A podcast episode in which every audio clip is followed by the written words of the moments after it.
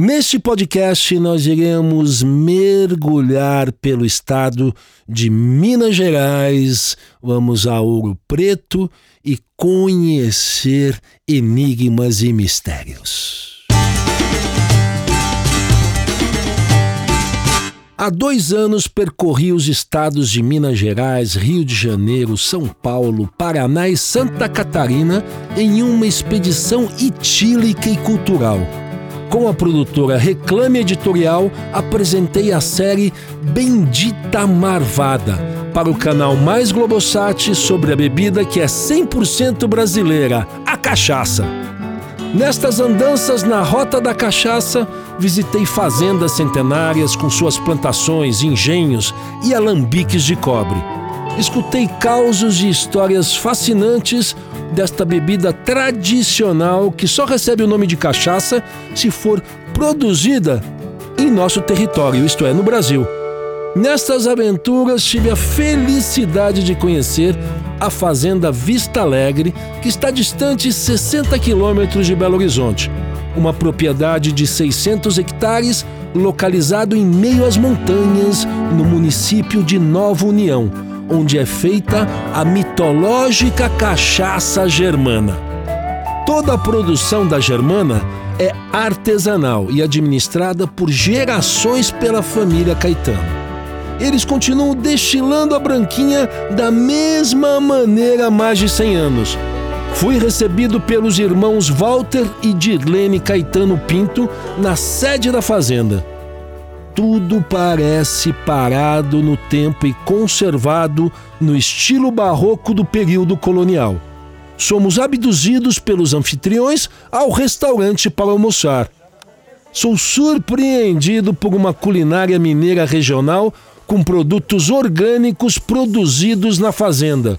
Um banquete de iguarias desconhecidas do meu paladar como ora pronobis, urtiga, samambaia, serralha, umbigo de banana mesclados com os pratos e guisados típicos da cozinha mineira. Após o almoço, o momento mais aguardado: a degustação das cachaças. Na dependência onde está a imensa cave, centenas de barris, tonéis e dornas de carvalho, umburama, bálsamo envelhecem a soberba cachaça germana para paladares diversos. Todo o processo de fermentação da germana é realizada com fubá de milho e a embalagem é feita com folhas de bananeira de forma artesanal. O primeiro copo é da Germana Heritage a pinga é de um buquê intenso e delicioso, armazenada por oito anos em barris de carvalho e dois anos em tonéis de bálsamo. Logo em seguida, beberei com a Germana Soul, uma clássica branquinha não envelhecida em estado cremoso, refrescante e super gelada. Fico em êxtase, não tem como. Sorvo com prazer outra especiaria, a Germana Brasil, que possui um aroma único e sabor incomparável. Pergunto a Dirlene Caetano sobre a exportação.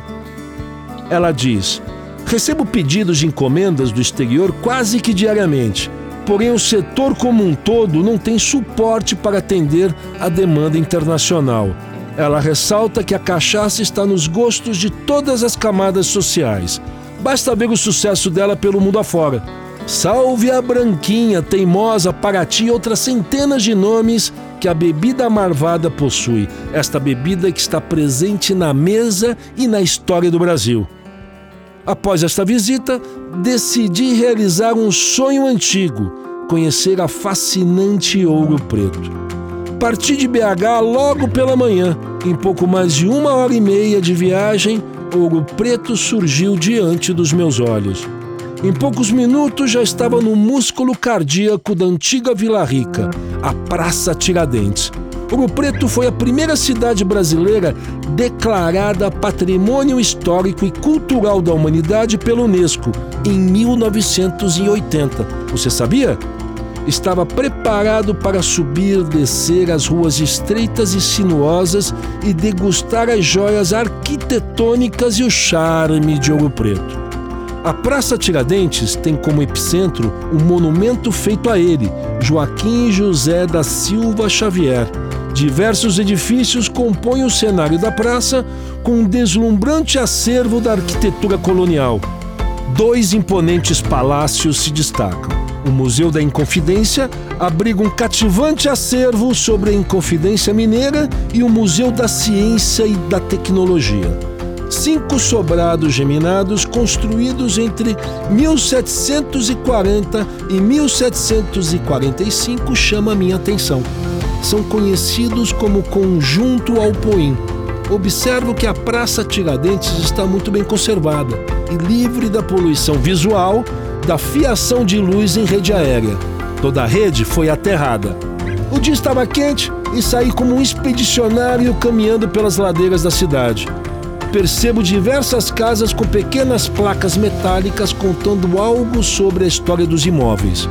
Acredito que a cultura, arte barroca e a história das cidades coloniais mineiras estejam no imaginário e na vida da maioria dos brasileiros. Como num passe de mágica, estou de frente à fascinante igreja São Francisco de Assis. Projetada por Antônio Francisco Lisboa, o Aleijadinho, a igreja iniciou sua construção em 1766 em estilo barroco. Fico em êxtase diante do colosso. Sua fachada é uma obra-prima da arquitetura. As pinturas foram realizadas por outro mestre do barroco mineiro, o artista Manuel da Costa Taide. O forro da nave é considerado sua obra suprema. Representa a Assunção de Nossa Senhora da Conceição numa revoada de anjos, crianças, jovens e adultos, e todos mulatos. Ao lado da igreja, a feirinha de pedra-sabão é repleta de artesanatos e curiosidades. Sigo caminhando pela topografia íngreme da cidade, respirando e observando o casario antigo com seus sobrados, restaurantes e museus. Aproveito minha adrenalina e deslizo até a escadaria da Igreja do Carmo, que possui uma vista preciosa. O grande finale foi curtir o final de tarde no Mirante São Sebastião, onde se pode ver o caminho do tronco e toda a cidade um cenário arrebatador para humanos e anjos degustarem. Em 2009, Ouro Preto foi classificada como uma das sete maravilhas de origem portuguesa no mundo. A lista das maravilhas são Fortaleza de Dio, na Índia, Cidade Velha de Santiago, no Cabo Verde, Ruínas de São Paulo, em Macau, Convento de São Francisco, em Salvador, na Bahia, Fortaleza de Mazagão, no Marrocos, e a Basílica do Bom Jesus de Goa, na Índia.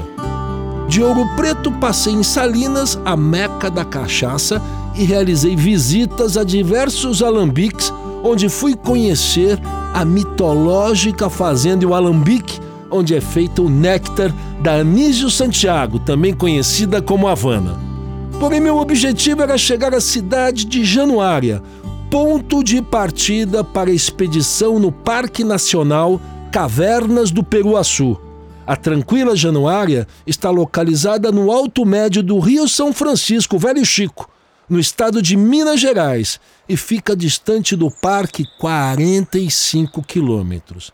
Autorização para conhecer e fazer a expedição às cavernas é realizada na entrada do santuário.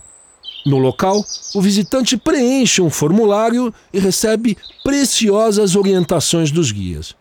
O Parque Nacional Cavernas do Peruaçu possui uma área de mais de 56 mil hectares e, a partir de 1999, foi estabelecido como unidade de conservação para resguardar este valioso patrimônio arqueológico, espeleológico e geológico o local abriga 80 sítios arqueológicos e 140 cavernas catalogadas. O parque se situa numa área de transição entre o Cerrado e a Caatinga e oferece uma variedade de ambientes com fauna e flora diversificadas. A caminhada na primeira etapa é suave e com um visual arrebatador.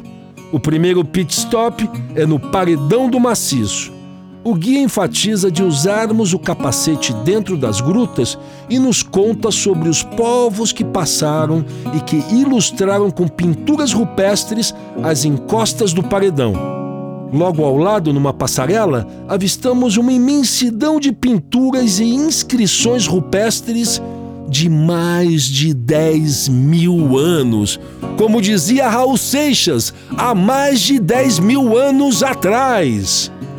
Algumas são frescas e luminosas, parecem que foram desenhadas recentemente. Fico boquiaberto. Em 15 minutinhos de caminhada, chegamos ao Portal do Além, na caverna do Janelão. O cenário é colossal. Com pé direito que chega a 100 metros de altura e com uma extensão de 3 quilômetros, a caverna é de outras eras. A beleza é indescritível, estalactites, estalagmites com diferentes formatos e com tons alucinantes de rosa, cinza, marrom, preto e branco encantam qualquer criatura, desde o turista desavisado ao especialista em espeleologia. Ninguém passa ileso diante de tanta magnitude. Um espetáculo da natureza. Ao adentrar no interior da caverna, em seu primeiro salão, uma gigantesca clarabóia permite a entrada dos raios do sol, onde podemos ver com clareza as belezas dos escorrimentos construídos ao longo de milhões de anos pela ação da água no calcário. Dentro do parque, nasce o rio Peruaçu e atravessa de mansinho no fundo da caverna, até mergulhar num cânion com paredões de mais de 100 metros e deslizar para o rio São Francisco. A cada momento da caminhada, sou surpreendido pela natureza. Um enorme estalactite diante dos meus olhos de 28 metros me magnetiza. Acreditem se quiser, isto é só o começo, pois esta área não é a única atração do Parque Nacional. Existem outros setores, como as grutas dos desenhos do Caboclo, a Bonita do Brejinho, o Arco do André, a Lapa do Carlúcio, dos Cascudos, dos Troncos, do Índio, da Reza e outras. O que recomendo é que você faça uma visita a este santuário, pois me faltam palavras para descrever todas as maravilhas das cavernas do Peruaçu. Até o próximo podcast.